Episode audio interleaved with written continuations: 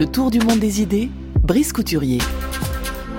Bonjour Brice Couturier. Bonjour Florian. Pour cette dernière de l'année avant l'année prochaine. Vous nous disiez hier, avec les nouvelles technologies, l'intelligence artificielle en particulier, on est plus que jamais en présence de la concurrence entre deux modèles, celui de la Chine et celui de l'Occident. Quels sont les atouts respectifs de ces deux modèles, Brice? Eh oui, qui peut l'emporter? C'est une discussion relancée récemment aux États-Unis et dans le reste du monde par plusieurs contributions. On se demande, is the West still the best? Interrogation d'angoisse existentielle qui survient après plusieurs siècles d'arrogance confiance en soi, en sa propre supériorité.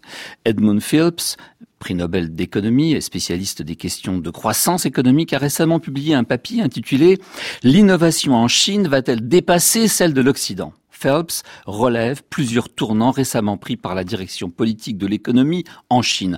Au Forum économique de Davos, en janvier dernier, la délégation chinoise a notamment expliqué à ses interlocuteurs occidentaux les raisons qui avaient poussé les Chinois à introduire davantage de concurrence dans leur économie. Après avoir longtemps protégé plusieurs grands groupes, il est aujourd'hui question de favoriser la création de nouveaux entrants afin de pousser à l'innovation. Les délais nécessaires à la création d'une société en Chine ont été raccourcis. L'entrée d'experts étrangers concourant à des projets technologiques a été libéralisée. Des mécanismes avertissant le risque d'excès de capacité des firmes ont été mis en place afin de limiter l'offre avant qu'elle ne devienne excessive. Bref, de nombreuses réformes ont été introduites afin de rationaliser et de dynamiser l'économie. Les Chinois, conclut Phelps, sont en train de comprendre qu'un pays prospère lorsque les sociétés sont libres de concourir entre elles. Or, poursuit-il, cette leçon a parfois été oubliée en Occident. Dans les années 30, les gouvernements avaient entrepris de protéger leurs firmes contre la concurrence, même lorsque de nouvelles sociétés apportaient des innovations et des adaptations nouvelles, ce qui avait enrayé la productivité totale des facteurs. Avant de se lancer dans une guerre commerciale avec la Chine, Donald Trump ferait bien d'y réfléchir.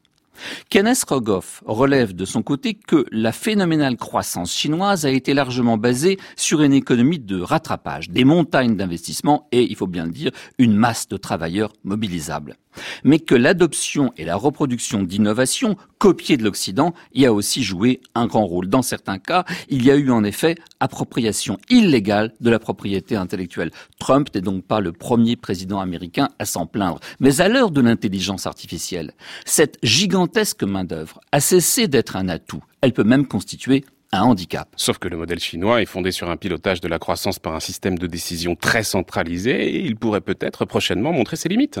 Eh oui, mais le modèle américain lui-même, plus souple, en théorie c'est vrai, va aussi devoir traiter les siennes, prévient Rogoff. Résoudre en particulier la question Comment concilier dynamisme technologique, qui exige de conserver les plus innovants en les rétribuant pour qu'ils n'aillent pas se vendre ailleurs, tout en empêchant la concentration excessive de l'argent et du pouvoir entre trop peu de mains Ricardo Osman, un ancien ministre vénézuélien exilé aux États-Unis où il dirige le Centre du développement industriel de Harvard, propose de prendre, lui, le problème à l'envers. Plutôt que de se demander comment gérer l'innovation technique, il faut poser la question que demandent les technologies?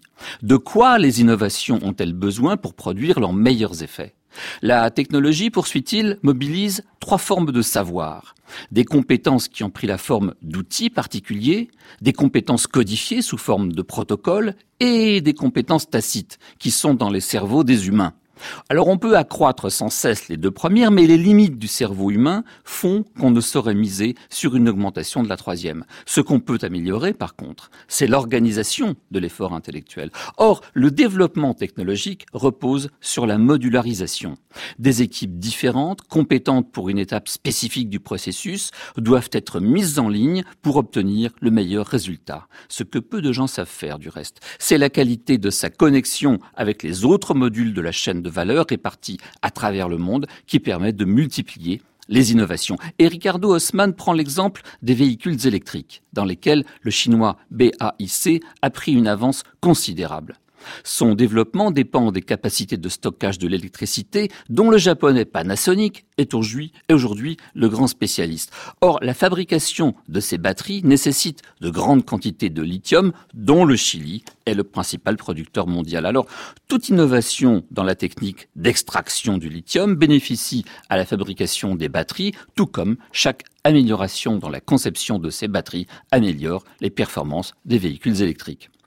La chaîne de valeur est mondialisée, que cela plaise à Donald Trump ou non, mais en cherchant à protéger ses industries, en fermant les frontières commerciales des États-Unis, le président américain commettrait une grave erreur, prévient l'ancien ministre vénézuélien, celui d'enrayer le progrès technique des États-Unis. Merci beaucoup Brice Couturier pour cette chronique qu'on peut retrouver sur le site de France Culture, www.franceculture.fr.